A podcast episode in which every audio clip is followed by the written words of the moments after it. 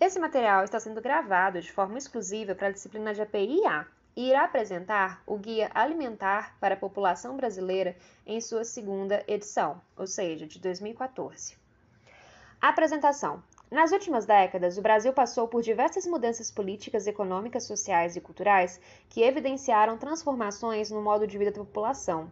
A ampliação de políticas sociais na área de saúde, educação, trabalho e emprego e assistência social contribuiu para a redução das desigualdades sociais e permitiu que o país crescesse de forma inclusiva. Também se observou rápida transição demográfica, epidemiológica e nutricional, apresentando como consequência maior expectativa de vida e redução do número de filhos por mulher, além de mudanças importantes no padrão de saúde e consumo alimentar da população brasileira. As principais doenças que atualmente acometem os brasileiros deixaram de ser agudas e passaram a ser crônicas. Apesar da intensa redução da desnutrição em crianças, as deficiências de micronutrientes e a desnutrição crônica ainda são prevalentes em grupos vulneráveis da população, como indígenas, quilombolas e crianças e mulheres que vivem em áreas vulneráveis. Simultaneamente, o Brasil vem enfrentando aumento expressivo do sobrepeso e da obesidade em todas as faixas etárias, e as doenças crônicas são a principal causa de morte entre adultos. O excesso de peso acomete um em cada dois adultos e uma em cada três crianças brasileiras. Para o enfrentamento desse cenário, é emergente a necessidade da ampliação de ações intersetoriais que repercutam positivamente sobre diversos determinantes da saúde e nutrição. Nesse contexto, o setor saúde tem importante papel na promoção da alimentação adequada e saudável, compromisso expresso na Política Nacional de Alimentação e Nutrição e na Política Nacional de Promoção da Saúde. A promoção de alimentação adequada e saudável no SUS deve fundamentar-se nas dimensões de incentivo, apoio e proteção da saúde e deve combinar iniciativas focadas em políticas públicas saudáveis, na criação de ambientes saudáveis, no desenvolvimento de habilidades pessoais e na reorientação dos serviços de saúde na perspectiva da promoção da saúde. O Guia Alimentar para a População Brasileira, publicado em 2006, apresentou as primeiras diretrizes alimentares oficiais para a nossa população. Diante das transformações sociais vivenciadas pela sociedade brasileira que impactaram sobre suas condições de saúde e nutrição, fez-se necessária a apresentação de novas recomendações.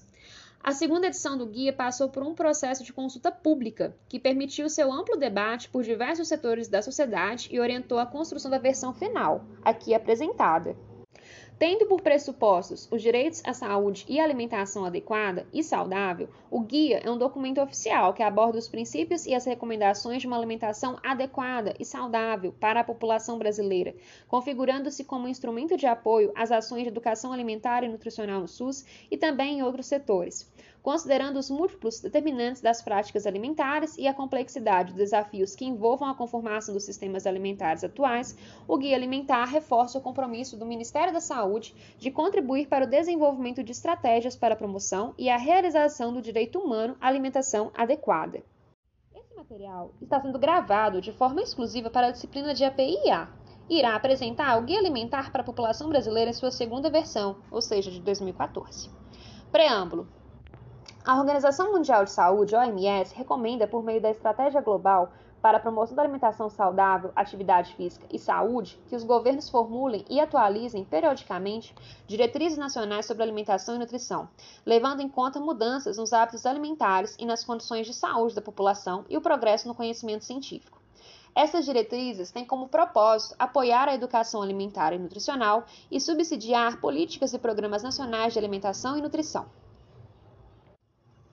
A elaboração de guias alimentares insere-se num conjunto de diversas ações intersetoriais que têm como objetivo melhorar os padrões de alimentação e nutrição da população e contribuir para a promoção da saúde. Nesse sentido, a OMS propõe que os governos forneçam informações à população para facilitar a adoção de escolhas alimentares mais saudáveis, em uma linguagem que seja compreendida por todas as pessoas e que leve em conta a cultura local.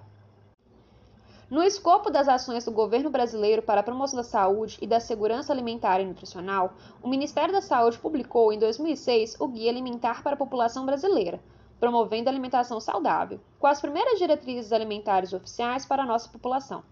O referido guia se constituiu em um marco de referência para indivíduos e famílias, governos e profissionais de saúde sobre a promoção da alimentação adequada e saudável. Em consonância com a recomendação da OMS de atualizar periodicamente as recomendações sobre alimentação adequada e saudável, a partir de 2011, o Ministério da Saúde desencadeou o processo de elaboração de uma nova edição do Guia Alimentar para a População Brasileira.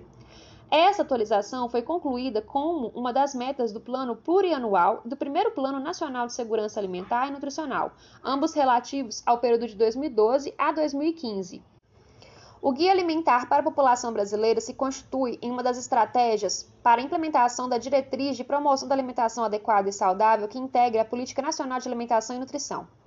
A alimentação adequada e saudável é um direito humano básico que envolve a garantia ao acesso permanente e regular de forma socialmente justa a uma prática alimentar adequada aos aspectos biológicos e sociais do indivíduo e que deve estar em acordo com as necessidades alimentares especiais ser referenciada pela cultura alimentar e pelas dimensões de gênero, raça e etnia, acessível do ponto de vista físico e financeiro, harmônica em quantidade e qualidade, atendendo aos princípios da variedade, equilíbrio, moderação e prazer, e baseada em práticas produtivas adequadas e sustentáveis.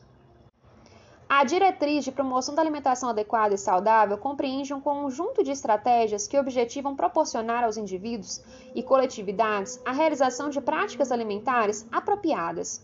Essa diretriz também é uma prioridade na Política Nacional de Promoção da Saúde e, como tal, deve ser implementada pelos gestores e profissionais do Sistema Único de Saúde, SUS, em parceria com atores de outros setores, privilegiando a participação popular. A ampliação da acessibilidade e qualidade da rede de serviços de atenção básica à saúde nos últimos anos configura-se como oportunidade para estimular e apoiar a inclusão das práticas de promoção da saúde nos processos de trabalho das equipes de saúde nos diferentes territórios do país. Corroboram, para isso, outras políticas e planos desenvolvidos no âmbito do SUS, como a Política Nacional de Educação Popular em Saúde e o Plano de Ações Estratégicas para o Enfrentamento das Doenças Crônicas Não Transmissíveis no Brasil. No contexto intersetorial, a elaboração dessa nova edição do Guia Alimentar ocorre em meio ao fortalecimento da institucionalização da Política Nacional de Segurança Alimentar e Nutricional, desencadeada a partir da publicação da Lei Orgânica de Segurança Alimentar e Nutricional e do reconhecimento e inclusão do direito à alimentação como um dos direitos sociais na Constituição Federal. A Lei Orgânica de Segurança Alimentar e Nutricional institui o Sistema de Segurança Alimentar e Nutricional e por meio do qual o poder público, com a participação da sociedade civil organizada, formula e implementa políticas, planos, programas e ações com vistas a assegurar o direito humano à alimentação adequada e saudável, ou seja, o direito de cada pessoa ter acesso físico e econômico ininterruptamente à alimentação adequada e saudável ou aos meios para obter essa alimentação sem comprometer os recursos para assegurar outros direitos fundamentais, como saúde e educação. Cabe destaque também para a publicação de dois marcos de referência para políticas públicas intersetoriais que apontam elementos importantes para as práticas promotoras de saúde e da alimentação adequada e saudável: Marco de Referência de Educação Alimentar e Nutricional e Marco de Referência da Educação Popular. Essa segunda edição do Guia Alimentar reconhece e considera os princípios e diretrizes desses dois marcos de referência, configurando-se um instrumento para apoiar ações de educação alimentar e nutricional, no setor saúde e também em outros setores.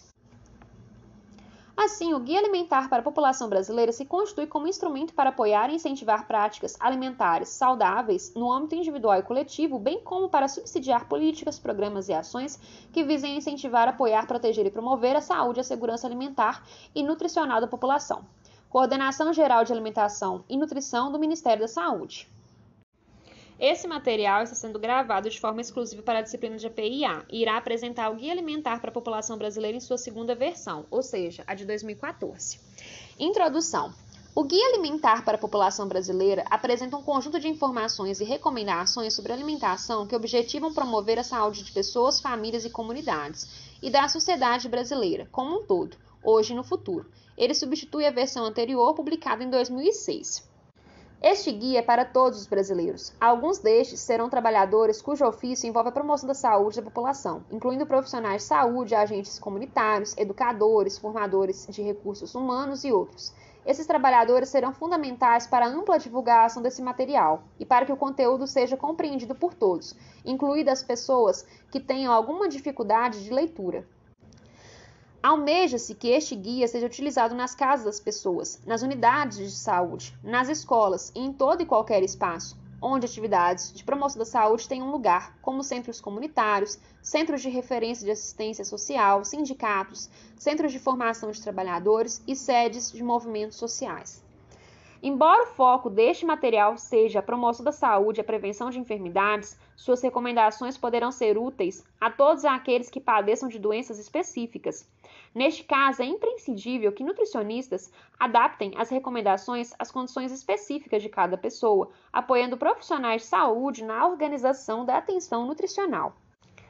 Orientações específicas sobre alimentação de crianças menores de 2 anos, consistentes com as recomendações gerais deste guia, são encontradas em outras publicações do Ministério da Saúde.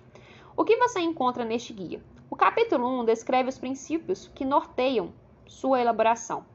Estes princípios justificam, de início, o tratamento abrangente dada a relação entre alimentação e saúde, levando em conta nutrientes, alimentos, combinações de alimentos, refeições e dimensões culturais e sociais das práticas alimentares.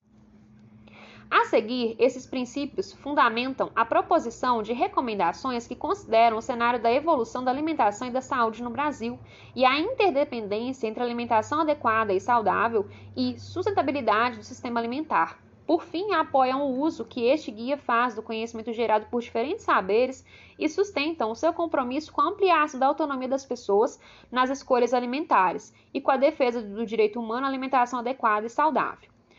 O capítulo 2 enuncia recomendações gerais sobre a escolha de alimentos. Essas recomendações, consistentes com os princípios orientadores deste guia, propõem que alimentos in natura ou minimamente processados, em grande variedade e predominantemente de origem vegetal, sejam a base da alimentação. O capítulo 3 traz orientações sobre como combinar alimentos na forma de refeições, essas orientações se baseiam em refeições consumidas por uma parcela substancial da população brasileira que ainda baseia sua alimentação em alimentos in natura ou minimamente processados e em preparações culinárias feitas com esses alimentos. O capítulo 4 traz orientações sobre o ato de comer e a comensalidade, abordando as circunstâncias, tempo e foco, espaço e companhia que influenciam o aproveitamento dos alimentos e o prazer proporcionado pela alimentação. O capítulo 5 examina fatores que podem ser obstáculos para a adesão das pessoas às recomendações deste guia: informação, oferta, custo, habilidades culinárias, tempo e publicidade, e propõe para sua superação a combinação de ações no plano pessoal e familiar e no plano do exercício da cidadania. As recomendações deste guia são oferecidas de forma sintetizada em 10 passos para uma alimentação adequada e saudável. Em uma seção final, são relacionadas sugestões de leituras adicionais organizadas por capítulos, as quais aprofundam os temas abordados e discutidos nesse material. Esse material está sendo gravado de forma exclusiva para a disciplina de APIA e irá apresentar o Guia Alimentar para a População Brasileira em sua segunda versão, ou seja, de 2014. Capítulo 1 Princípios Toda ação humana estruturada é implícita ou explicitamente guiada por princípios. A formulação de guias alimentares não foge a essa regra. Os princípios que orientaram a elaboração deste guia são apresentados neste capítulo. Tópico: Alimentação é mais que ingestão de nutrientes. A alimentação diz respeito à ingestão de nutrientes, mas também aos alimentos que contêm e fornecem os nutrientes, a como alimentos são combinados entre si e preparados, a características do modo de comer e as dimensões culturais e sociais das práticas alimentares. Todos esses aspectos influenciam a saúde e o bem-estar. A ingestão de nutrientes propiciada pela alimentação é essencial para a boa saúde. Igualmente importantes para a saúde são os, os alimentos específicos que fornecem os nutrientes as inúmeras possíveis combinações entre eles e suas formas de preparo, as características do modo de comer e as dimensões sociais e culturais das práticas alimentares. A ciência da nutrição surge com a identificação e o isolamento de nutrientes presentes nos alimentos e com os estudos do efeito dos nutrientes individuais sobre a incidência de determinadas doenças. Esses estudos foram fundamentais para a formulação de políticas e ações destinadas a prevenir carências nutricionais específicas, como a de proteínas, vitaminas e minerais, e doenças cardiovasculares associadas ao consumo excessivo de sódio ou de gorduras de origem animal. Entretanto, o efeito de nutrientes individuais foi se mostrando progressivamente insuficiente para explicar a relação entre alimentação e saúde. Vários estudos mostram, por exemplo, que a proteção que o consumo de frutas ou de legumes e verduras confere contra doenças do coração e certos tipos de câncer não se repete com intervenções baseadas no fornecimento de medicamentos ou suplementos que contêm os nutrientes individuais presentes naqueles alimentos. Esses estudos indicam que o efeito benéfico sobre a prevenção de doenças advém do alimento em si e das combinações de nutrientes e outros compostos químicos que fazem parte da matriz do alimento, mais do que de nutrientes isolados. Outros estudos revelam que os efeitos positivos sobre a saúde de padrões tradicionais de alimentação, como a chamada dieta mediterrânea, devem ser atribuídos menos a alimentos individuais e mais ao conjunto de alimentos que integram aqueles padrões e à forma como eles são preparados e consumidos. Há igualmente evidências de que circunstâncias que envolvem o consumo de alimentos, por exemplo, comer sozinho, sentado no sofá e diante da televisão, ou compartilhar uma refeição, sentado à mesa com familiares ou amigos, são importantes para determinar quais serão consumidos e, mais importantes, em que quantidades. Finalmente, alimentos específicos, preparações culinárias que resultam da combinação e preparo desses alimentos e modos de comer particulares constituem parte importante da cultura de uma sociedade e, como tal, estão fortemente relacionados com a identidade e o sentimento de pertencimento social das pessoas, com a sensação de autonomia, com o prazer propiciado pela alimentação e, consequentemente, com o seu estado de bem-estar. Por olhar de forma abrangente a alimentação e sua relação com a saúde e o bem-estar, as recomendações deste guia levam em conta nutrientes, alimentos, combinações de alimentos, preparações culinárias e as dimensões culturais e sociais das práticas alimentares. Tópico: Recomendações sobre alimentação devem estar em sintonia com seu tempo. Recomendações feitas por guias alimentares devem levar em conta o cenário da evolução da alimentação e das condições de saúde da população. Padrões de alimentação estão mudando rapidamente na grande maioria dos países, e em particular naqueles economicamente emergentes. As principais mudanças envolvem a substituição de alimentos in natura ou minimamente processados de origem vegetal, como arroz, feijão, mandioca, batata, legumes e verduras, e preparações culinárias à base desses alimentos por produtos industrializados prontos para consumo. Essas transformações, observadas com grande intensidade no Brasil, determinam, entre outras consequências, o desequilíbrio na oferta de nutrientes e a ingestão excessiva de calorias. Na maioria dos países, e novamente, em particular naqueles economicamente emergentes como o Brasil, a frequência da obesidade e do diabetes vem aumentando rapidamente. De modo semelhante, evoluem outras doenças crônicas relacionadas ao consumo excessivo de calorias e à oferta desequilibrada de nutrientes na alimentação, como a hipertensão, pressão alta, doenças do coração e certos tipos de câncer. Inicialmente apresentados como doenças de pessoas com idade mais avançada, muitos desses problemas atingem agora adultos jovens e mesmo adolescentes e crianças. Em contraste com a obesidade, a tendência mundial de evolução da desnutrição tem sido de declínio, embora haja grandes variações entre os países e ainda que o problema persista com magnitude importante na maioria dos países menos desenvolvidos. No Brasil, como resultado de políticas públicas bem-sucedidas de distribuição da renda, de erradicação da pobreza absoluta e de ampliação do acesso da população a serviços básicos de saúde, saneamento e educação, o declínio da desnutrição e de doenças infecciosas associadas a essa condição foi excepcional nos últimos anos. Com a continuidade dessas políticas públicas e o aperfeiçoamento de programas de controle de carências específicas de micronutrientes em grupos vulneráveis da população, projeta-se o controle da desnutrição em futuro próximo. Sintonizado com seu tempo, este guia oferece recomendações para promover a alimentação adequada e saudável e, nessa medida, acelerar o declínio da desnutrição e reverter as tendências desfavoráveis de aumento da obesidade e de outras doenças crônicas relacionadas à alimentação.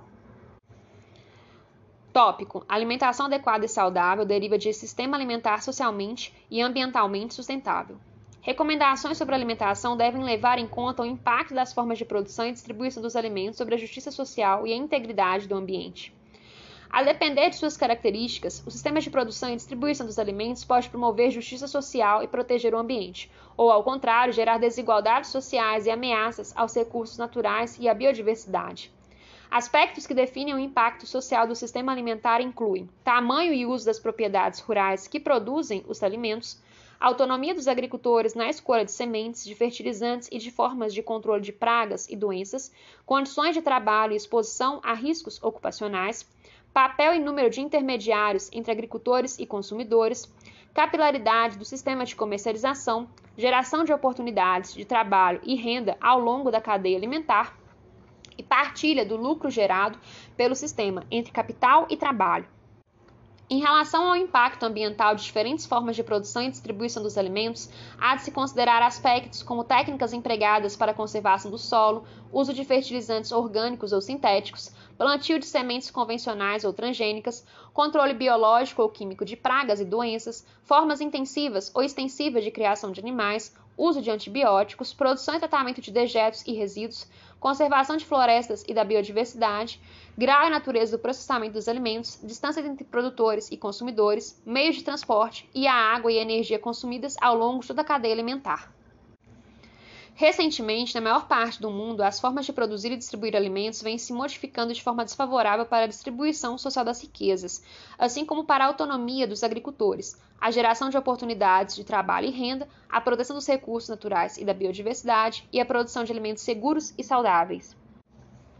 Estão perdendo força sistemas alimentares centrados na agricultura familiar, em técnicas tradicionais e eficazes de cultivo e manejo do solo, no uso intenso de mão de obra, no cultivo consorciado de vários alimentos combinado à criação de animais, no processamento mínimo dos alimentos realizado pelos próprios agricultores ou por indústrias locais, e em uma rede de distribuição de grande capilaridade, integrada por mercados, feiras e pequenos comerciantes. No lugar, surgem sistemas alimentares que operam baseados em monoculturas que fornecem matérias-primas para a produção de alimentos ultraprocessados, ou para rações usadas na criação intensiva de animais. Esses sistemas dependem de grandes extensões de terra, do uso intenso de mecanização, do alto consumo de água e de combustíveis, do emprego de fertilizantes químicos, sementes transgênicas, agrotóxicos e antibióticos, e ainda do transporte por longas distâncias.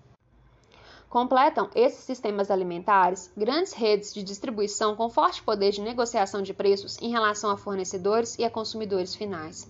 Este guia leva em conta as formas pelas quais os alimentos são produzidos e distribuídos, privilegiando aqueles cujo sistema de produção e distribuição seja socialmente e ambientalmente sustentável. Tópico: Diferentes saberes geram conhecimento para a formulação de guias alimentares. Em face das várias dimensões da alimentação e da complexa relação entre essas dimensões e a saúde e o bem-estar das pessoas, o conhecimento necessário para elaborar recomendações sobre alimentação é gerado por diferentes saberes.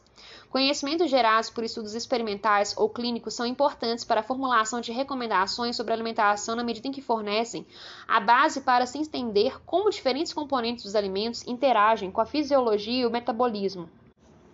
Graças a esses estudos, sabemos sobre as várias funções dos nutrientes no organismo humano. Pesquisas mais recentes têm demonstrado a existência nos alimentos de vários compostos químicos com atividade biológica, destacando-se a presença de compostos com propriedades antioxidantes e anti-inflamatórias em alimentos como frutas, legumes, verduras, castanhas, nozes e peixes. Os efeitos da interação entre nutrientes e outros compostos com atividade biológica é outra área na qual importantes descobertas científicas têm sido feitas. Estudos populacionais em alimentação e nutrição são essenciais para determinar a relevância prática de conhecimentos obtidos por pesquisas experimentais e clínicas e, às vezes, para gerar hipóteses que serão investigadas por aqueles estudos. Além disso, combinados a estudos antropológicos, estudos populacionais provêm preciosas informações sobre padrões vigentes de alimentação, sua distribuição social e tendência de evolução. Essas informações são essenciais para assegurar que recomendações sobre, alimentação sejam consistentes, apropriadas e factíveis, respeitando a identidade e a cultura alimentar da população. Padrões tradicionais de alimentação desenvolvidos e transmitidos ao longo de gerações são fontes essenciais de conhecimentos para a formulação de recomendações que visam promover a alimentação adequada e saudável. Esses padrões resultam do acúmulo de conhecimento sobre as variedades de plantas e de animais que mais bem se adaptaram às condições do clima e do solo, sobre as técnicas de produção que se mostraram mais produtivas e sustentáveis e sobre as combinações de alimentos e preparações culinárias que bem atendiam à saúde e ao paladar humanos. O processo de seleção subjacente ao período de desenvolvimento dos padrões tradicionais de alimentação constitui verdadeiro experimento natural e, nessa qualidade, deve ser considerado pelos guias alimentares. Este guia baseia suas recomendações em conhecimentos gerados por estudos experimentais, clínicos, populacionais e antropológicos, bem como em conhecimentos implícitos na formação dos padrões tradicionais de alimentação. Tópico: Guias alimentares ampliam a autonomia nas escolhas alimentares. O acesso a informações confiáveis sobre características e determinantes da alimentação adequada e saudável contribui para que pessoas, famílias e comunidades ampliem a autonomia para fazer escolhas alimentares e para que exijam o cumprimento do direito humano à alimentação adequada e saudável. A ampliação da autonomia nas escolhas de alimentos implica o fortalecimento das pessoas, famílias e comunidades para se tornarem agentes produtores da sua saúde, desenvolvendo a capacidade de autocuidado e também de agir sobre os fatores do ambiente que determinam sua saúde. A constituição da autonomia para escolhas mais saudáveis no campo da alimentação depende do próprio sujeito, mas também do ambiente onde ele vive, ou seja, depende da capacidade individual de fazer escolhas de governar e produzir a própria vida, e também de condições externas ao sujeito, incluindo a forma de organização da sociedade e suas leis, os valores culturais e o acesso à educação e a serviços de saúde. Adotar uma alimentação saudável não é meramente questão de escolha individual. Muitos fatores de natureza física, econômica, política, cultural social podem influenciar positiva ou negativamente o padrão de alimentação das pessoas. Por exemplo, morar em bairros ou territórios onde há feiras e mercados que comercializam frutas, verduras e legumes com boa qualidade torna mais factível a adoção de padrões saudáveis de alimentação. Outros fatores podem dificultar a adoção desses padrões, como o custo mais elevado dos alimentos minimamente processados diante dos ultraprocessados, a necessidade de fazer refeições em locais onde não são oferecidas opções saudáveis de alimentação e a exposição intensa à publicidade de alimentos não saudáveis. Assim, instrumentos e estratégias de educação alimentar e nutricional devem apoiar pessoas, famílias e comunidades para que adotem práticas alimentares promotoras da saúde e para que compreendam os fatores determinantes dessas práticas, contribuindo para o fortalecimento dos sujeitos na busca de habilidades para tomar decisões e transformar a realidade, assim como para exigir o cumprimento do direito humano à alimentação adequada e saudável. É fundamental que ações de educação alimentar e nutricional sejam desenvolvidas por diversos setores, incluindo saúde, educação, desenvolvimento social, desenvolvimento agrário e habitação. Este guia foi elaborado com o objetivo de facilitar o acesso das pessoas, famílias e comunidades a conhecimentos sobre características determinantes de uma alimentação adequada e saudável, possibilitando que ampliem a autonomia para fazer melhores escolhas para sua vida, reflitam sobre as situações cotidianas, busquem mudanças em si próprios e no ambiente onde vivem, contribuam para a garantia da segurança alimentar e nutricional para todos e exijam cumprimento do direito humano à alimentação adequada e saudável. Caixa de texto: os cinco princípios que orientaram a elaboração deste guia. Primeiro tópico: a alimentação é mais que ingestão de nutrientes. A alimentação diz respeito à ingestão de nutrientes, como também aos alimentos que contêm e fornecem os nutrientes, a como alimentos são combinados entre si e preparados, a características do modo de comer e as dimensões culturais e sociais das práticas alimentares. Todos esses aspectos influenciam a saúde e o bem-estar. Tópico: Recomendações sobre alimentação devem estar em sintonia com seu tempo. Recomendações feitas por guias alimentares devem levar em conta o cenário da evolução da alimentação e das condições de saúde da população. Tópico: Alimentação adequada e saudável deriva de sistema alimentar socialmente e ambientalmente sustentável. Recomendações sobre alimentação devem levar em conta o impacto das formas de produção e distribuição dos alimentos sobre a justiça social e a integridade no ambiente.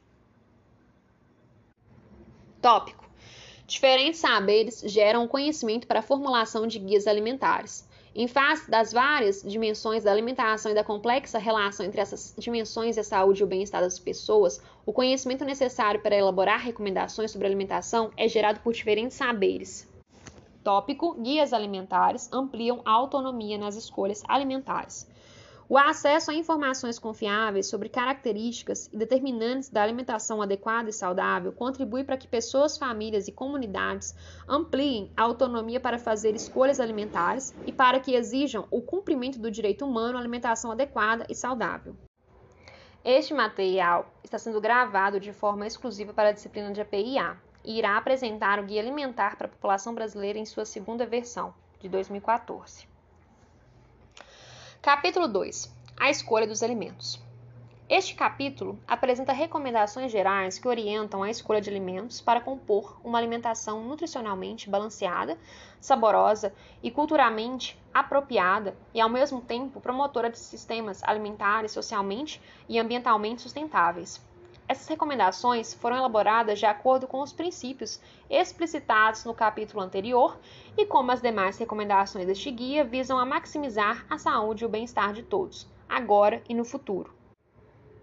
As recomendações deste capítulo dão grande importância ao tipo de processamento a que são submetidos os alimentos antes de sua aquisição, preparo e consumo, como se verá mais à frente. O tipo de processamento empregado na produção deles condiciona o perfil de nutrientes, o gosto e o sabor que agregam à alimentação, além de influenciar com quais outros alimentos serão consumidos, em quais circunstâncias, quando, onde, com quem e mesmo em que quantidade. O impacto social e ambiental da produção também é influenciado pelo tipo de processamento utilizado. Quatro categorias de alimentos, definidas de acordo com o tipo de processamento empregado na sua produção, são abrangidas pelas recomendações deste capítulo. A primeira reúne alimentos in natura ou minimamente processados. Alimentos in natura são aqueles obtidos diretamente de plantas ou de animais, como folhas e frutos, ou ovos e leite e adquiridos para consumo sem que tenham sofrido qualquer alteração após deixarem a natureza. Alimentos minimamente processados são alimentos em natura que, antes de sua aquisição, foram submetidos a alterações mínimas.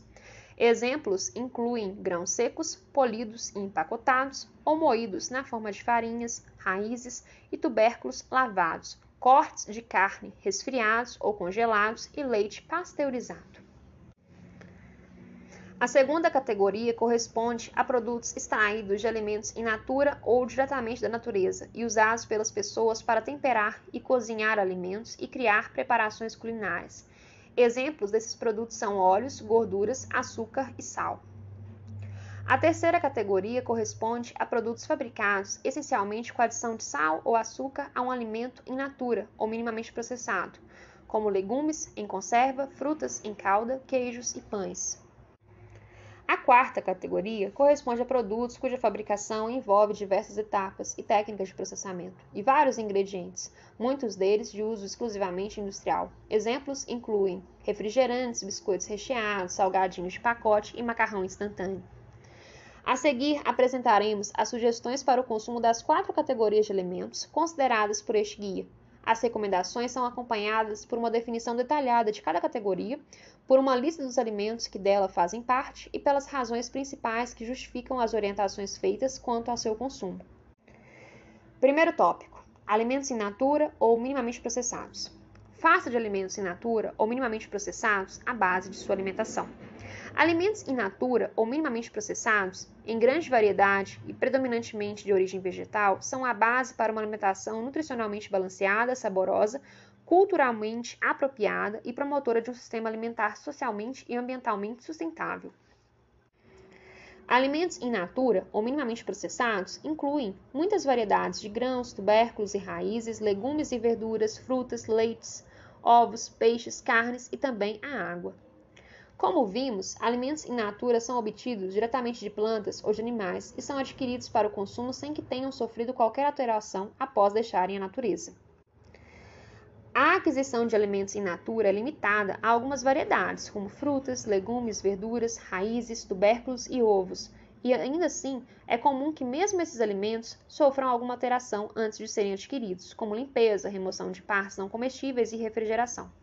Outros alimentos, como arroz, feijão, leite e carne, são comumente adquiridos após secagem, embalagem, pasteurização, resfriamento ou congelamento. Outros grãos, como de milho e trigo e raízes como a mandioca, costumam ainda ser moídos e consumidos na forma de farinhas ou de massas feitas de farinhas e água, como o macarrão. O leite pode ser fermentado e consumido na forma de iogurtes e coalhadas. Limpeza, remoção de partes não comestíveis, secagem, embalagem, pasteurização, resfriamento, congelamento, moagem e fermentação são exemplos de processos mínimos que transformam alimentos in natura em minimamente processados. Note-se que, como em todo processo mínimo, não há agregação de sal, açúcar, óleos, gorduras ou outras substâncias no alimento. Alimentos in natura tendem a se deteriorar muito rapidamente, e esta é a principal razão para que sejam minimamente processados antes de sua aquisição. Processos mínimos aumentam a duração dos alimentos in natura, preservando-os e tornando-os apropriados para armazenamento. E podem também abreviar as etapas da preparação, limpeza e remoção de partes não comestíveis, ou facilitar a sua digestão ou torná-los mais agradáveis ao paladar, com a moagem, fermentação. Em algumas situações, técnicas de processamento mínimo, como o polimento excessivo de grãos, podem diminuir o conteúdo de nutrientes dos alimentos, e nesses casos deve-se preferir o alimento menos processado, como a farinha de trigo menos refinada e o arroz integral. Entretanto, na grande maioria das vezes, os benefícios do processamento mínimo superam eventuais desvantagens. O quadro a seguir define a categoria de alimentos in natura ou minimamente processados e oferece uma lista detalhada de exemplos. Na sequência, são apresentadas as justificativas que amparam a recomendação deste guia de fazer deles a base da alimentação. Quadro: Alimentos in natura ou minimamente processados. 1. Um, o que são? Alimentos in natura são obtidos diretamente de plantas ou de animais e não sofrem qualquer alteração após deixar a natureza. 2. Alimentos minimamente processados correspondem a alimentos in natura que foram submetidos a processo de limpeza, remoção de partes não comestíveis ou indesejáveis, fracionamento, moagem, secagem, fermentação, pasteurização, refrigeração, congelamento e processos similares que não envolvam agregação de sal, açúcar, óleos, gorduras ou outras substâncias ao alimento original. Exemplos: legumes, verduras, frutas, batata, mandioca e outras raízes e tubérculos in natura ou embalados, fracionados, refrigerados ou congelados. Arroz branco, integral ou parbolizado, a granel ou embalado. Milho em grão ou na espiga, grãos de trigo e de outros cereais, feijão de todas as cores, lentilhas, grão de bico e outras leguminosas, cogumelos frescos ou secos. Frutas secas, sucos de frutas, e sucos de frutas pasteurizados e sem adição de açúcar ou outras substâncias. Castanhas, nozes, amendoim e outras oleaginosas sem sal ou açúcar. Cravo, canela, especiarias em geral e ervas frescas ou secas. Farinhas de mandioca, de milho ou de trigo e macarrão ou massas frescas ou secas feitas com essas farinhas e água. Carnes de gado, de porco e de aves e pescados, frescos, resfriados ou congelados leite pasteurizado, ultra pasteurizado, longa vida ou em pó, iogurte sem adição de açúcar, ovos, chá, café e água potável. Tópico: Por que basear a alimentação em uma grande variedade de alimentos in natura ou minimamente processados e de origem predominantemente vegetal? Razões biológicas e culturais. Alimentos in natura ou minimamente processados variam amplamente quanto à quantidade de energia ou calorias por grama, densidade de energia ou calórica, e quanto à quantidade de nutrientes por caloria, teor de nutrientes.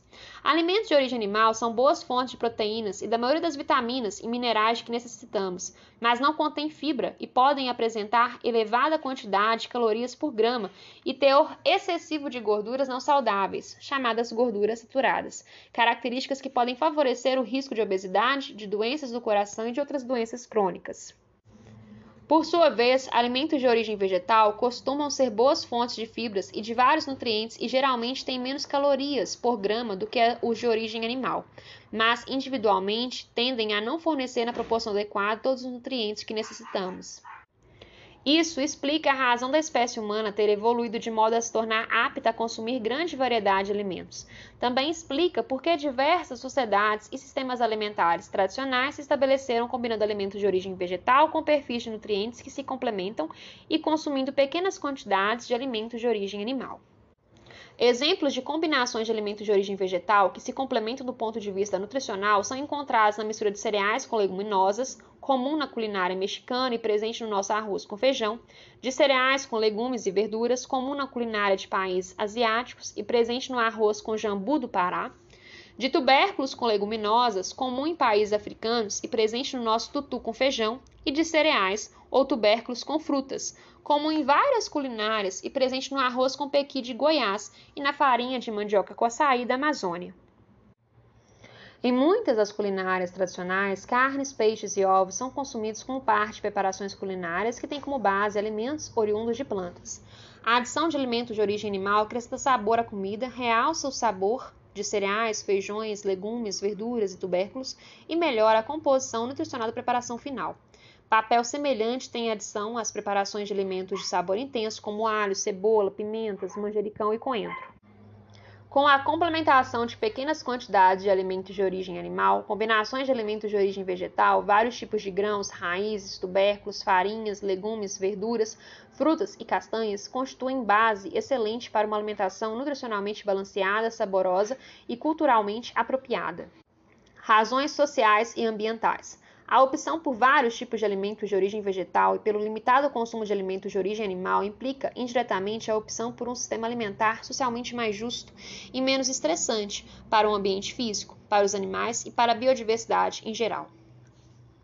O consumo de arroz, feijão, milho, mandioca, batata e vários tipos de legumes, verduras e frutas tem como consequência natural o estímulo da agricultura familiar e da economia local, favorecendo assim formas solidárias de viver e produzir e contribuindo para promover a biodiversidade para reduzir o impacto ambiental da produção e distribuição dos alimentos. A diminuição da demanda por alimentos de origem animal reduz notavelmente as emissões de gases de efeito estufa responsáveis pelo aquecimento do planeta, o desmatamento decorrente da criação de novas áreas de pastagens e o uso o menor consumo de alimentos de origem animal diminui ainda a necessidade de sistemas intensivos de produção animal, que são particularmente nocivos ao meio ambiente. Típica desses sistemas é a aglomeração de animais, que além de estressá-los, aumenta a produção de dejetos por área e a necessidade do uso contínuo de antibióticos, resultando em poluição do solo e aumento do risco de contaminação de águas subterrâneas e dos rios, lagos e açudes Sistemas intensivos de produção animal consomem grandes quantidades de rações fabricadas com ingredientes fornecidos por monoculturas de soja e de milho. Essas monoculturas, por sua vez, dependem de agrotóxicos e do uso intenso de fertilizantes químicos, condições que acarretam riscos ao meio ambiente, seja por contaminação das fontes de água, seja pela degradação da qualidade do solo e aumento da resistência de pragas, seja ainda pelo comprometimento da biodiversidade. O uso intenso de água e o emprego de sementes geneticamente modificadas, transgênicas, comuns às monoculturas de soja e de milho, mas não restritos a elas, são igualmente motivo de preocupações ambientais. Alimentos de origem vegetal ou animal oriundos de sistemas que promovem o uso sustentável dos recursos naturais, que produzem alimentos livres de contaminantes, que protegem a biodiversidade, que contribuem para a desconcentração das terras produtivas e para a criação de trabalho e que ao mesmo tempo respeitam e aperfeiçoam saberes e formas de produção tradicionais, são chamados de alimentos orgânicos e de base agroecológica. Quanto mais pessoas buscarem por alimentos orgânicos e de base agroecológica, maior será o apoio que os produtores da agroecologia familiar receberão, e mais próximos estaremos de um sistema alimentar socialmente e ambientalmente sustentável. Embora uma alimentação nutricionalmente balanceada possa conter apenas alimentos in natura ou minimamente processados, Grãos, raízes e tubérculos, farinhas, legumes e verduras, carnes e pescados são habitualmente consumidos na forma de preparações culinárias, salgadas ou doces, feitas com óleos, gorduras, sal ou açúcar. Estes produtos são utilizados nas cozinhas das casas das pessoas ou nas cozinhas de restaurante para temperar, misturar e cozinhar alimentos in natura ou minimamente processados, e para com eles criar preparações culinárias agradáveis ao paladar. Sobre essa categoria de produtos, aplica-se a segunda recomendação deste capítulo. Tópico: óleos, gorduras, sal e açúcar. Utilize óleos, gorduras, sal e açúcar em pequenas quantidades ao temperar e cozinhar alimentos e criar preparações culinárias. Desde que utilizados com moderação em preparações culinárias com base em alimentos in natura ou minimamente processados, os óleos, as gorduras, o sal e o açúcar contribuem para diversificar e tornar mais saborosa a alimentação sem que fique nutricionalmente desbalanceada. Óleos, gorduras, sal e açúcar são produtos alimentícios usados para temperar e cozinhar alimentos e para criar preparações culinárias. Óleos vegetais, como os de soja, milho, girassol ou oliva, gorduras, como a manteiga e a gordura de coco, sal e açúcar, são produtos alimentícios fabricados pela indústria com a extração de substâncias presentes em alimentos in natura, ou no caso do sal, presentes na natureza. Esses produtos são utilizados pelas pessoas nas cozinhas de suas casas ou em refeitórios e restaurantes para temperar e cozinhar alimentos in natura ou minimamente processados e para criar preparações culinárias variadas e agradáveis ao paladar raramente são consumidos na ausência daqueles alimentos.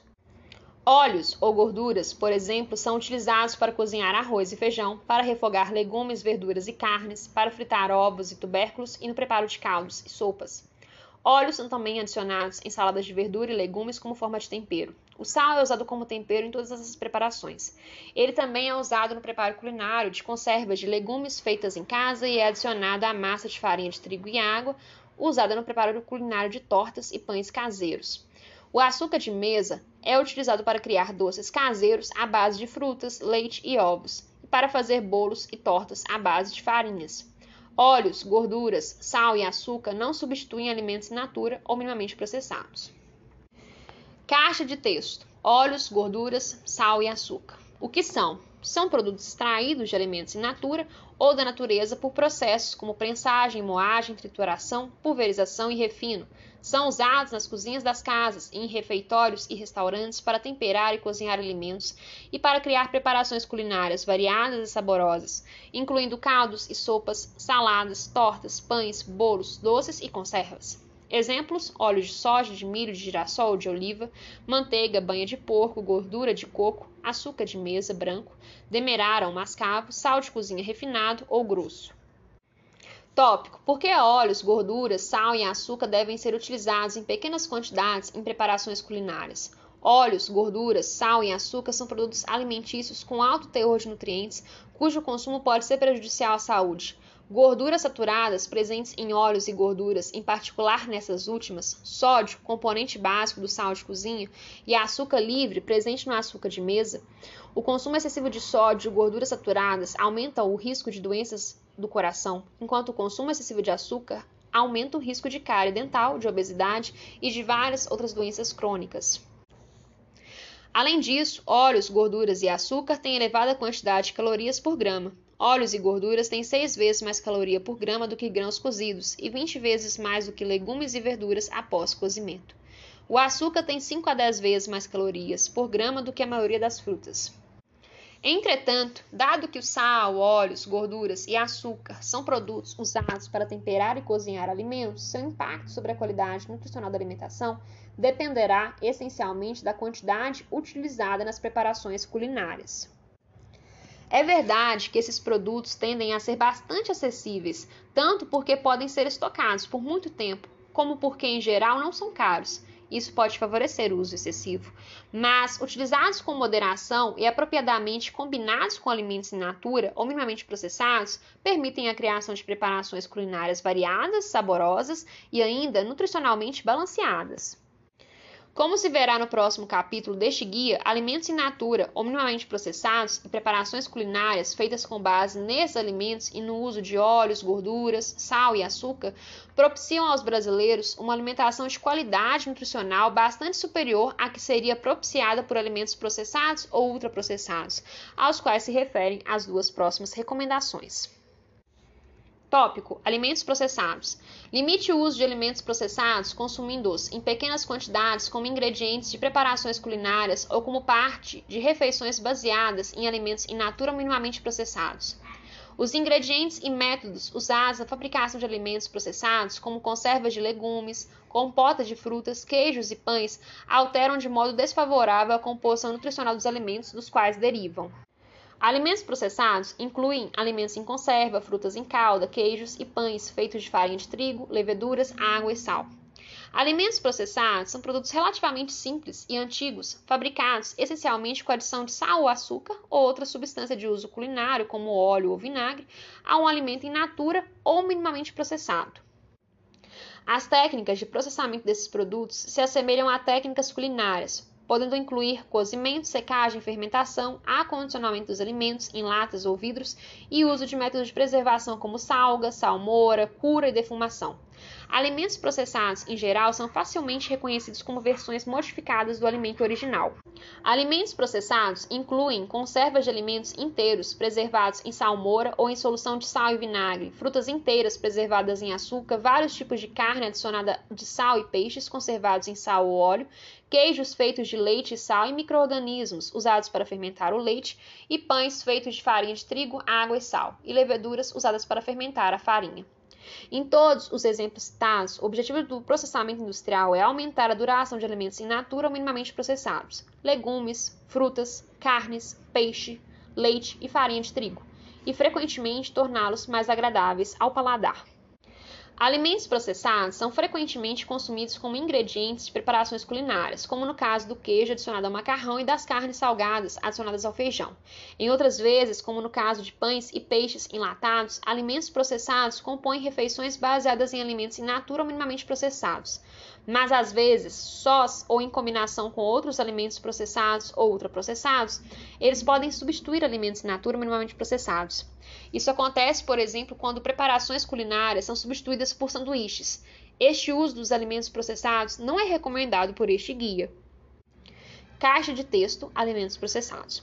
O que são? Alimentos processados são fabricados pela indústria com adição de sal, açúcar ou outra substância de uso culinário a alimentos in natura, para torná-los duráveis e mais agradáveis ao paladar são produtos derivados diretamente de alimentos e são reconhecidos como versões dos alimentos originais. São usualmente consumidos como parte ou acompanhamento de preparações culinárias feitas com base em alimentos minimamente processados.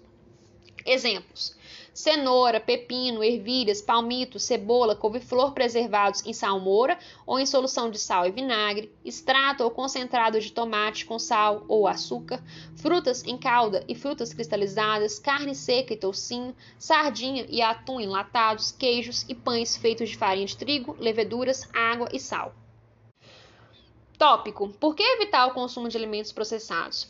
Embora o alimento processado mantenha a identidade básica e a maioria dos nutrientes do alimento do qual deriva, os ingredientes e os métodos de processamento utilizados na fabricação alteram de modo desfavorável a composição nutricional. A adição de sal ou açúcar em geral em quantidades muito superiores às usadas em preparações culinárias transforma o alimento original em fonte de nutrientes cujo consumo excessivo está associado a doenças do coração, obesidade e outras doenças crônicas. Além disso, a perda de água que ocorre na fabricação de alimentos processados e a eventual adição de açúcar ou óleo transformam alimentos com baixa ou média quantidade de calorias por grama, por exemplo, leite, frutas, peixe e trigo, em alimentos de alta densidade calórica, queijos, frutas em calda, peixes em conserva, de óleo e pães. A alimentação com alta densidade calórica, como já se disse, está associada ao risco de obesidade. Pelas razões descritas acima, o consumo de alimentos processados deve ser limitado a pequenas quantidades, seja como ingredientes de preparações culinárias, seja como acompanhamento de refeições baseadas em alimentos in natura ou minimamente processados. No caso do seu consumo, é importante consultar o rótulo dos produtos para dar preferência àqueles com menor teor de sal ou açúcar. Tópico: alimentos ultraprocessados. Evite alimentos ultraprocessados. Devido a seus ingredientes, alimentos ultraprocessados, como biscoitos recheados, salgadinhos de pacote, refrigerantes e macarrão instantâneo, são nutricionalmente desbalanceados. Por conta de sua formulação e apresentação, tendem a ser consumidos em excesso e a substituir alimentos in natura minimamente processados.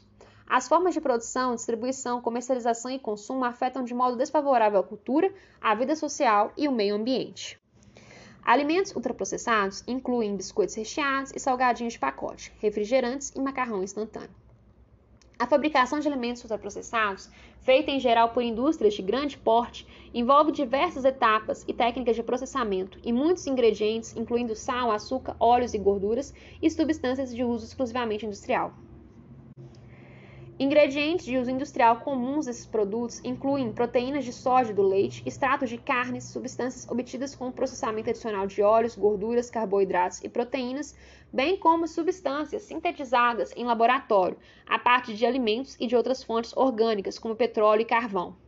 Muitas dessas substâncias sintetizadas atuam como aditivos alimentares, cuja função é estender a duração dos alimentos ultraprocessados ou mais frequentemente dotá-los de cor, sabor, aroma e textura que os tornem extremamente atraentes.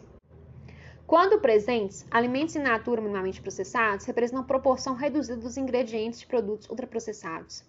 As técnicas de processamento utilizadas na fabricação de alimentos ultraprocessados incluem tecnologias exclusivamente industriais, como a extrusão da farinha de milho para fazer salgadinhos de pacote, versões industriais de técnicas culinárias, como pré-processamento com fritura ou cozimento, e o emprego de embalagens sofisticadas em vários tamanhos e apropriadas para estocagem do produto ou para consumo imediato sem utensílios domésticos. Alimentos ultraprocessados incluem vários tipos de guloseimas, bebidas adoçadas com açúcar ou adoçantes artificiais, pós para refrescos, embutidos e outros produtos derivados de carne e gordura animal. Produtos congelados prontos para aquecer, produtos desidratados com misturas para bolo, sopas em pó, macarrão instantâneo e tempero pronto, e uma infinidade de novos produtos que chegam ao mercado todos os anos, incluindo vários tipos de salgadinhos de pacote, cereais matinais, barras de cereal, bebidas energéticas, entre muitos outros. Pães e produtos panificados tornam-se alimentos ultraprocessados, quando, além da farinha de trigo, leveduras, água e sal, os ingredientes incluem substâncias como gordura vegetal hidrogenada, açúcar, amido, soro de leite, emulsificante e outros aditivos. Uma forma prática de distinguir alimentos ultraprocessados de alimentos processados é consultar a lista de ingredientes que, por lei, deve constar dos rótulos de alimentos embalados que possuem mais de um ingrediente. Um número elevado de ingredientes, frequentemente cinco ou mais, e sobretudo a presença de ingredientes com nomes poucos familiares e não usados em preparações culinárias, como gordura vegetal hidrogenada, óleos interesterificados, xarope de frutose, isolados proteicos, agentes de massa, espessantes, emulsificantes, corantes, aromatizantes, realçadores de sabor e vários, vários outros tipos de aditivos, indicam que o produto pertence à categoria de alimentos ultraprocessados. Diferentemente dos alimentos processados, a imensa maioria dos ultraprocessados é consumida ao longo do dia, substituindo alimentos como frutas, leite e água, ou nas refeições principais, no lugar de preparações culinárias.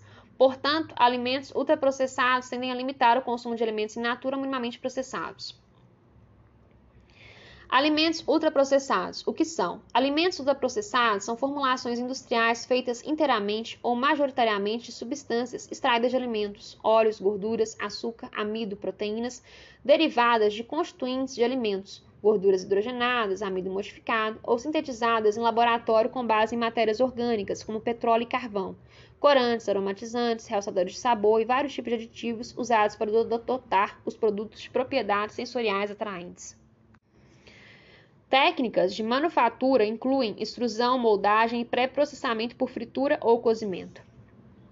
Exemplos: vários tipos de biscoitos, sorvetes, balas e guloseimas em geral, cereais açucarados para o desjejum matinal, bolos e misturas para bolo, barras de cereal, sopas, macarrão e temperos instantâneos molhos, salgadinhos de pacote, refrescos e refrigerantes, iogurtes e bebidas lácteas, adoçados e aromatizados, bebidas energéticas, produtos congelados e prontos para aquecimento, como pratos de massas, pizzas, hambúrgueres e extratos de carne de frango ou peixe empanados do tipo nuggets, salsichas e outros embutidos pães de forma pães para hambúrguer ou hot dog, pães doces e produtos panificados, cujos ingredientes incluem substâncias como gordura vegetal hidrogenada, açúcar, amido, soro de leite, emulsificantes e outros aditivos.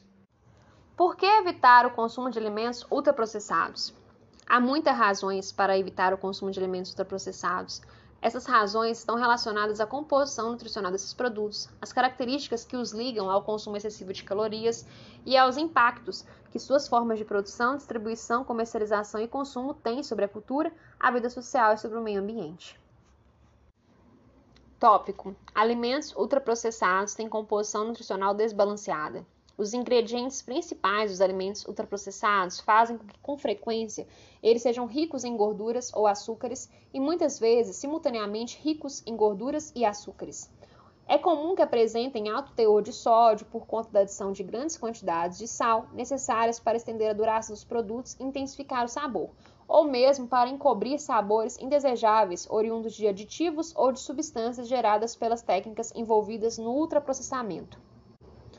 Para que tenham longa duração e não se tornem rançosos precocemente, os alimentos ultraprocessados são frequentemente fabricados com gorduras que resistem à oxidação, mas que tendem a obstruir as artérias que conduzem o sangue dentro do nosso corpo. São particularmente comuns em alimentos ultraprocessados óleos vegetais naturalmente ricos em gorduras saturadas e gorduras hidrogenadas, que além de ricas em gorduras saturadas, contêm também gorduras trans. Alimentos ultraprocessados tendem a ser muito pobres em fibras, que são essenciais para a prevenção de doenças do coração, diabetes e vários tipos de câncer. A ausência de fibras decorre da ausência da presença limitada dos alimentos in natura ou minimamente processados nesses produtos. Essa mesma condição faz com que os alimentos ultraprocessados sejam pobres também em vitaminas, minerais e outras substâncias com atividade biológica, que estão naturalmente presentes em alimentos in natura ou minimamente processados. Em paralelo ao crescente conhecimento de profissionais de saúde e da população em geral acerca da composição nutricional desbalanceada dos alimentos ultraprocessados, nota-se aumento na oferta de versões reformuladas desses produtos, às vezes denominadas light ou diet. Entretanto, com frequência, a reformulação não traz benefícios claros. Por exemplo, quando o conteúdo de gordura do produto é reduzido à custa do aumento no conteúdo de açúcar ou vice-versa, ou quando se adicionam fibras ou micronutrientes sintéticos aos produtos, sem a garantia de que o nutriente adicionado reproduza no organismo a função do nutriente naturalmente presente nos alimentos. O problema principal com alimentos ultraprocessados, reformulados, é o risco de serem vistos como produtos saudáveis, cujo consumo não precisaria mais ser limitado. A publicidade desses produtos explora suas alegadas vantagens diante dos produtos regulares, como menos calorias, adicionado de vitaminas, minerais, aumentando as chances de que sejam vistos como saudáveis pelas pessoas. Assim, em resumo, a composição nutricional desbalanceada inerente à natureza dos ingredientes dos alimentos ultraprocessados favorece doenças do coração, diabetes e vários tipos de câncer, além de contribuir para aumentar o risco de deficiências nutricionais. Ademais, embora cada aditivo utilizado nesses produtos tenha que passar por testes e ser aprovado por autoridades sanitárias, os efeitos de longo prazo sobre a saúde e o efeito cumulativo da exposição a vários aditivos nem sempre são bem conhecidos. Tópico: alimentos ultraprocessados favorecem o consumo excessivo de calorias. Alimentos ultraprocessados enganam os dispositivos de que nosso organismo dispõe para regular o balanço de calorias em essência, esses dispositivos, situados no sistema digestivo e no cérebro, são responsáveis por fazer com que as calorias ingeridas por meio dos alimentos igualem as calorias gastas com o funcionamento do organismo e com a atividade física. Dito de modo bastante simplificado, esses dispositivos tendem a subestimar as calorias que provêm de alimentos ultraprocessados, e nessa medida, a sinalização de saciedade após a ingestão desses produtos não ocorre ou ocorre tardiamente. Como consequência, quando consumimos alimentos ultraprocessados, tendemos, sem perceber, a ingerir mais calorias do que necessitamos, e calorias ingeridas e não gastas, inevitavelmente acabam estocadas em nosso corpo na forma de gordura. O resultado é a obesidade. A elevada quantidade de calorias por grama, comum à maioria dos alimentos ultraprocessados, é um dos principais mecanismos que desregulam o balanço de energia e aumentam o risco de obesidade. A quantidade de calorias dos alimentos ultraprocessados varia de cerca de 2,5 calorias por grama, maioria dos produtos panificados, a cerca de 4 calorias por grama, barras de cereal, podendo chegar a 5 calorias por grama, no caso de biscoitos recheados e salgadinhos de pacote. Essa quantidade de calorias por grama é 2 a 5 vezes maior que a da tradicional mistura de duas partes de arroz para uma de feijão. Outros atributos comuns a muitos alimentos ultraprocessados podem comprometer os mecanismos que sinalizam a saciedade e controlam o apetite, favorecendo assim o consumo involuntário de calorias e aumentando o risco da obesidade. Entre esses atributos destacam-se a. Hipersabor. Com a ajuda de açúcares, gorduras, sal e vários aditivos, alimentos ultraprocessados são formulados para que sejam extremamente saborosos, quando não para induzir hábito ou mesmo para criar dependência. A publicidade desses produtos comumente chama atenção, com razão para o fato de que eles são irresistíveis. B. Comer sem atenção. A maioria dos alimentos ultraprocessados é formulada para ser consumida em qualquer lugar e sem a necessidade de pratos, talheres e mesas. É comum seu consumo em casa, enquanto se assiste a programas de televisão, na mesa de trabalho ou andando na rua. Essas circunstâncias, frequentemente lembradas na propaganda de alimentos ultraprocessados, também prejudicam a capacidade do organismo registrar devidamente as calorias ingeridas. C. Tamanhos gigantes. Em face do baixo custo dos seus ingredientes, é comum que muitos alimentos ultraprocessados sejam comercializados em recipientes ou embalagens gigantes e a preço apenas ligeiramente superior aos produtos em tamanho regular. Diante da exposição a recipientes ou embalagens gigantes, é maior o risco do consumo involuntário de calorias e maior, portanto, o risco de obesidade. D. Calorias líquidas. No caso de refrigerantes, refrescos e muitos outros produtos prontos para beber, o aumento do risco de obesidade é em função da comprovada menor capacidade que o organismo humano tem de registrar calorias provenientes de bebidas adoçadas. Com a alta, como a alta densidade calórica e os demais atributos que induzem o consumo excessivo de calorias são intrínsecos à natureza dos alimentos ultraprocessados, a estratégia de reformulação aqui é pouco aplicável. Tópico: Alimentos ultraprocessados tendem a afetar negativamente a cultura, a vida social e o ambiente. As razões descritas até aqui, tomadas em conjunto, já seriam suficientes para justificar a recomendação de evitar o uso de alimentos ultraprocessados, que por natureza não são saudáveis. Mas há outras razões para evitá-los. Essas são relativas ao impacto da sua produção, distribuição, comercialização e consumo na cultura, na vida social e no ambiente, afetando também diretamente a saúde e o bem-estar das pessoas. A. Impacto na cultura. Marcas, embalagens, rótulos e conteúdo de alimentos ultraprocessados tendem a ser idênticos em todo o mundo. As marcas mais conhecidas são promovidas por campanhas publicitárias milionárias e muito agressivas. A. Impacto na cultura. Marcas, embalagens, rótulos e conteúdo de alimentos ultraprocessados tendem a ser idênticos em todo mundo. As marcas mais conhecidas são promovidas por campanhas publicitárias milionárias e muito agressivas incluindo o lançamento todos os anos de centenas de produtos que sugerem falso sentido de diversidade. Diante dessas campanhas, culturas alimentares genuínas passam a ser vistas como desinteressantes, especialmente pelos jovens. A consequência é a promoção do desejo de consumir mais e mais, para que as pessoas tenham a sensação de pertencer a uma cultura moderna e superior. B. Impacto na vida social. Alimentos ultraprocessados são formulados e embalados para serem consumidos sem necessidade de qualquer preparação, a qualquer hora e em qualquer lugar. O seu uso torna a preparação de alimentos, a mesa de refeições e o compartilhamento de comida totalmente desnecessários. Seu consumo ocorre com frequência sem horário fixo, muitas vezes quando a pessoa vê televisão ou trabalha no computador, quando ela caminha na rua, dirige um veículo ou fala no telefone, e em outras ocasiões de relativo isolamento. A interação social usualmente mostrada na propaganda desses produtos esconde essa realidade. C. Impacto no ambiente. A manufatura, distribuição e comercialização de alimentos ultraprocessados são potencialmente danosas para o ambiente e, conforme a escala da sua produção, ameaçam a sustentabilidade do planeta. Isso fica simbolicamente demonstrado nas pilhas de embalagens desses produtos descartadas no ambiente, muitas não biodegradáveis, que desfiguram a paisagem e requerem o uso crescente de novos espaços e de novas e dispendiosas tecnologias de gestão de resíduos. A demanda por açúcar, óleos vegetais e outras matérias-primas comuns na fabricação de alimentos ultraprocessados estimula monoculturas dependentes de agrotóxicos e uso intenso de fertilizantes químicos e de água, em detrimento da diversificação da agricultura. A sequência de processos envolvidos com a manufatura, distribuição e comercialização desses produtos envolve longos percursos de transporte e, portanto, grande gasto de energia e emissão de poluentes. A quantidade de água utilizada nas várias etapas da sua produção é imensa.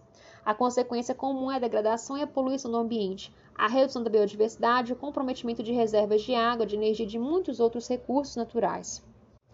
Por todas as razões descritas acima, alimentos ultraprocessados devem ser evitados. A regra de ouro. Prefira sempre alimentos in natura minimamente processados e preparações culinárias a alimentos ultraprocessados. A regra que facilita a observação das quatro recomendações gerais feitas neste capítulo é simples, como devem ser as regras de ouro. Prefira sempre alimentos in natura ou minimamente processados e preparações culinárias a alimentos ultraprocessados. Ou seja, opte por água, leite e frutas no lugar de refrigerantes, bebidas lácteas e biscoitos recheados. Não troque comida feita na hora, como caldos, sopas, saladas, molhos, arroz e feijão, macarronada, refogados de legumes e verduras, farofas e tortas, por produtos que dispensam preparação culinária, como sopas de pacote, macarrão instantâneo, pratos congelados prontos para aquecer, sanduíches, frios embutidos, maioneses e molhos industrializados, misturas prontas para tortas e fique com sobremesas caseiras, dispensando as industrializadas.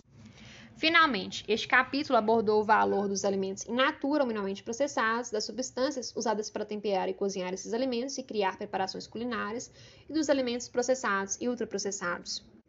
Dele resultam quatro recomendações gerais para proteger e promover nossa saúde e bem-estar, agora e no futuro, uma regra de ouro que facilita a observação dessas recomendações.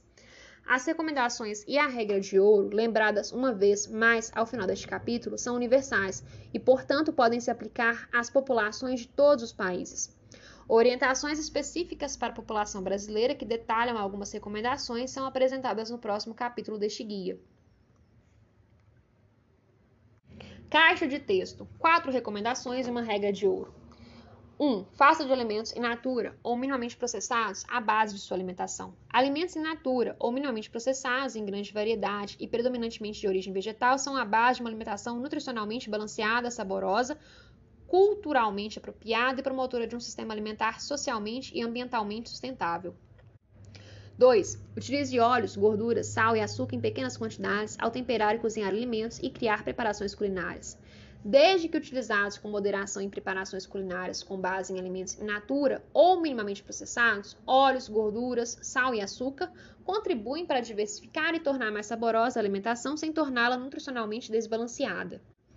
3. Limite o uso de alimentos processados, consumindo-os em pequenas quantidades como ingredientes de preparações culinárias ou como parte de refeições baseadas em alimentos in natura ou minimamente processados. Os ingredientes e métodos usados na fabricação de alimentos processados, como conservas de legumes, compotas de frutas, queijos e pães, alteram de modo desfavorável a composição nutricional dos alimentos dos quais derivam. 4. Evite alimentos ultraprocessados. Devido a seus ingredientes, alimentos ultraprocessados, como biscoitos recheados, salgadinhos de pacote, refrigerantes e macarrão instantâneo, são nutricionalmente desbalanceados. Por conta de sua formulação e apresentação, tendem a ser consumidos em excesso e a substituir alimentos natura minimamente processados. Suas formas de produção, distribuição, comercialização e consumo afetam de modo desfavorável a cultura, a vida social e o meio ambiente. 5. A regra de ouro. Prefira sempre alimentos in natura ou minimamente processados e preparações culinárias a alimentos ultraprocessados. Opte por água, leite e frutas no lugar de refrigerantes, bebidas lácteas e biscoitos recheados. Não troque a comida feita na hora, como caldos, sopas, saladas, molhos, arroz e feijão, macarronada, refogados de legumes e verduras, farofas e tortas por produtos que dispensam preparação culinária, como sopa de pacote, macarrão instantâneo, pratos congelados prontos para aquecer, sanduíches, frios e embutidos, maioneses e molhos industrializados, misturas prontas para tortas. E fique com sobremesas caseiras, dispensando as industrializadas.